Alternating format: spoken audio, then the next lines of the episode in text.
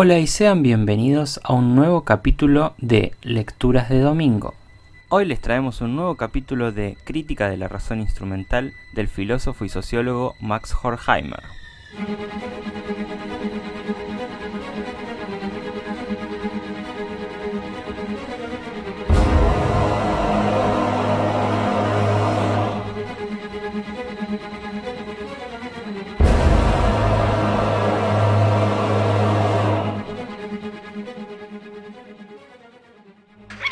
Cierto es que incluso en Alemania el concepto de matemática o física nórdica o insensateces similares desempeñó un papel más importante en la propaganda política que en las universidades.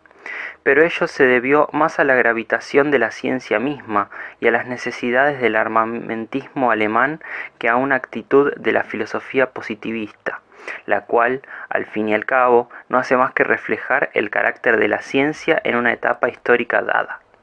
Si la ciencia organizada se hubiese vendido enteramente a las necesidades nórdicas, elaborando consecuentemente una metodología conforme a ellas, el positivismo hubiera tenido finalmente que aceptarla, al igual que en otras partes ha aceptado los modelos de la sociología empírica preformados por necesidades administrativas y prevenciones convencionales. Al prestarse a hacer de la ciencia una teoría de la filosofía, el positivismo niega el espíritu de la ciencia misma. Hooke afirma que su filosofía no excluye por razones a priorísticas la existencia de entidades y fuerzas sobrenaturales. Si tomamos en serio estas concesiones, podremos esperar que bajo determinadas condiciones se produzca la resurrección precisamente de aquellas entidades o más bien espíritus en cuya conjuración consiste la esencia del pensar científico en su totalidad. El positivismo aprobaría entonces semejante recaída en la mitología. Dewey indica otro camino para diferenciar la ciencia que debe aceptarse de la que debe condenarse. El naturalista, el término naturalismo se utiliza a fin de distinguir entre las diversas escuelas positivistas y los defensores del supranaturalismo, es el que necesariamente siente respeto ante las conclusiones de la ciencia natural. Los positivistas modernos parecen inclinarse a aceptar las ciencias naturales, ante todo la física, como modelo de método de pensamiento correcto. Tal vez Dewey revele el motivo principal de esta predilección irracional cuando escribe los métodos modernos de observación experimental condujeron a una profunda modificación de los temas de la astronomía, la física, química y biología, y la mutación que tuvo lugar en ellos ha ejercido el más hondo influjo sobre las relaciones humanas. Cierto es que la ciencia, como otros mil factores, desempeñó un papel en la determinación de modificaciones históricas buenas o malas, pero ello no demuestra que la ciencia sea la única fuerza capaz de salvar a la humanidad. Si Dewey quiere dar a entender que los cambios científicos originan por lo común cambios dirigidos hacia un mejor orden social, interpreta erróneamente el efecto recíproco de las fuerzas económicas, técnicas, políticas e ideológicas. Las fábricas de muerte de Europa arrojan una luz tan significativa sobre la relación entre la ciencia y el progreso técnico como la producción de medias con el aire como materia prima. Los positivistas reducen la ciencia a los procedimientos aplicados en la física y sus derivaciones. Niegan el nombre de ciencia a todos los esfuerzos teóricos que no concuerdan con aquello que ellos extraen de la física como métodos legítimos. Debe observarse a este respecto que la división de toda verdad humana en ciencias naturales y ciencias del espíritu es en sí misma un producto social hipostasiado por la organización de las universidades y últimamente también por algunas escuelas filosóficas, sobre todo las de Ricard y Max Weber. El así llamado mundo práctico no ofrece lugar para la verdad, y por lo tanto lo divide a fin de igualarla a su propia imagen. Las ciencias naturales se ven provistas de la así llamada objetividad, pero desprovistas de contenido humano. Las ciencias del espíritu conservan el contenido humano, pero tan solo como ideología y a costa de la verdad. El dogmatismo de los positivistas se hace patente cuando examinamos la legitimación máxima de su principio, aun cuando ellos pudieran considerar semejante intento como enteramente desprovisto de todo sentido. Los positivistas alegan que los tomistas y todos los demás filósofos no positivistas aplican medios irracionales, especialmente intuiciones, que no pueden ser controlados mediante experimentos. Y por otra parte afirman que sus propias intelecciones son científicas y que su conocimiento de la ciencia se basa en la observación. Vale decir que afirman tratar a la ciencia del mismo modo en que la ciencia trata sus objetos, mediante la observación experimentalmente verificable. Pero la pregunta decisiva es esta. ¿Cómo es posible determinar correctamente qué puede ser denominado ciencia y verdad, cuando esta determinación presupone los métodos con los cuales se obtiene la verdad científica? El mismo círculo vicioso está implícito en cualquier justificación del método científico por medio de la observación de la ciencia. ¿De qué modo justificar el propio principio de la observación? Cuando se requiere una justificación, cuando alguien pregunta por qué la observación sirve de garantía apropiada para la verdad, los positivistas vuelven a apelar sencillamente a la observación. Pero no hacen otra cosa que cerrar los ojos. En vez de interrumpir el funcionamiento maquinal de la investigación, los mecanismos del hallazgo de los hechos, de la verificación, de la clasificación, etc., y de pretender alcanzar su significado y su relación con la verdad, los positivistas repiten que la ciencia transcurre mediante la observación y describen circunstanciadamente cómo ésta funciona. Dirán, naturalmente, que no es su tarea justificar o demostrar el principio de la verificación. Ellos tan solo quieren expresarse de un modo científico racional.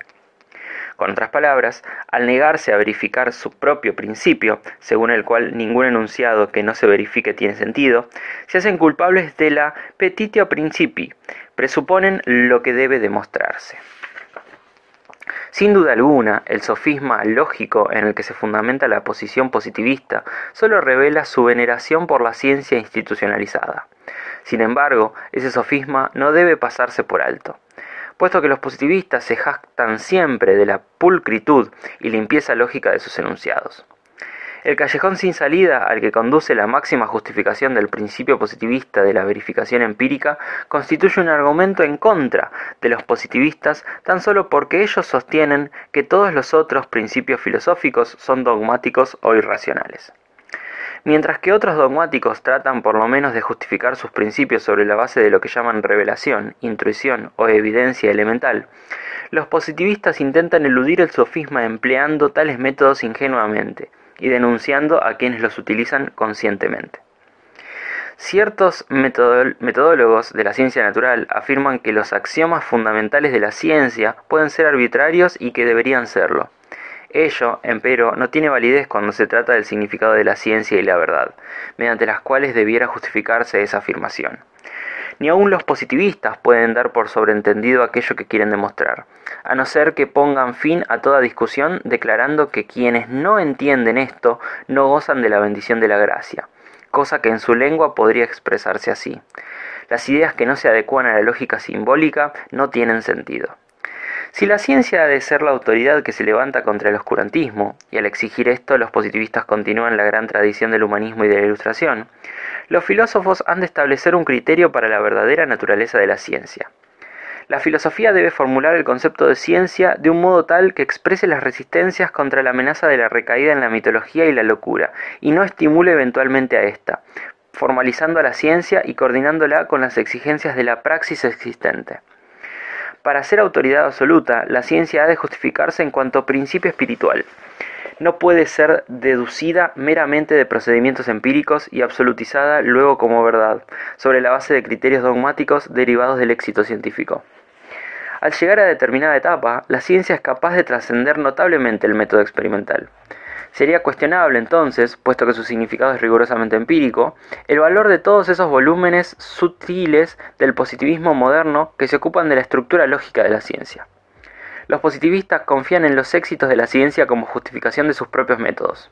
Nada les importa fundamentar su propio reconocimiento de métodos científicos, de la experimentación, por ejemplo, con la intuición o con algún otro principio que pudiera volverse contra la ciencia, tal como ésta es aplicada con éxito y aceptada socialmente.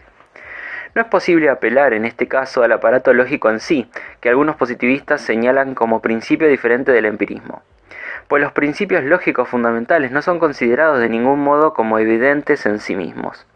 Tienen, como comprueba Dewey coincidiendo con Peirce, el significado de condiciones que en el transcurso de una investigación consiste, consistente han demostrado involucrar su propia realización exitosa. Tales principios se deducen del examen de métodos empleados con anterioridad. No puede entenderse cómo la filosofía llega a justificar el pensamiento de que tales principios, respecto de una investigación posterior, existen operacionalmente a priori, o en qué medida pueden utilizarse datos derivados de observaciones para luchar contra ilusiones que pretenden ser verdad. En el positivismo la lógica, por más formalista que pueda ser su formulación, es deducida de procedimientos empíricos, y las escuelas que se denominan empiriocriticismo o empirismo lógico resultan ser puramente variantes del viejo empirismo sensualista. Lo que coincidentemente han señalado respecto del empirismo pensadores como Platón y Leibniz, de Maistre, Emerson y Lenin, cuyas opiniones son tan opuestas, vale también en cuanto a sus adeptos modernos. El empirismo destruye aquellos principios según los cuales podrían ser justificadas tal vez la propia ciencia y el empirismo. La observación en sí no es un principio, sino un modelo de, comportamiento, un modus procendi que puede conducir en cualquier momento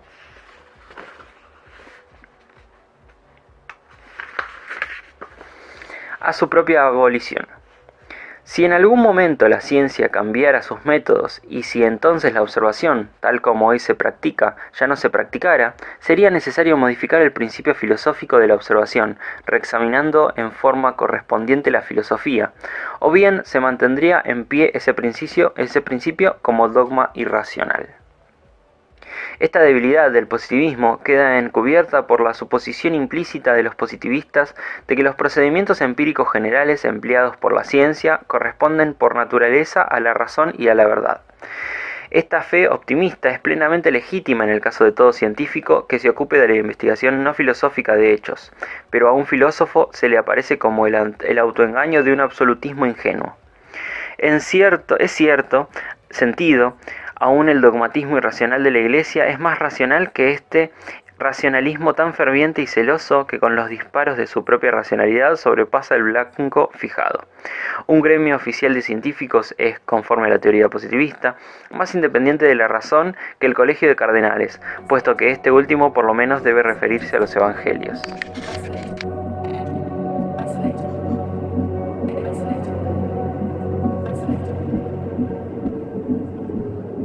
Y aquí terminan nuestras lecturas de domingo. Espero que lo hayan disfrutado.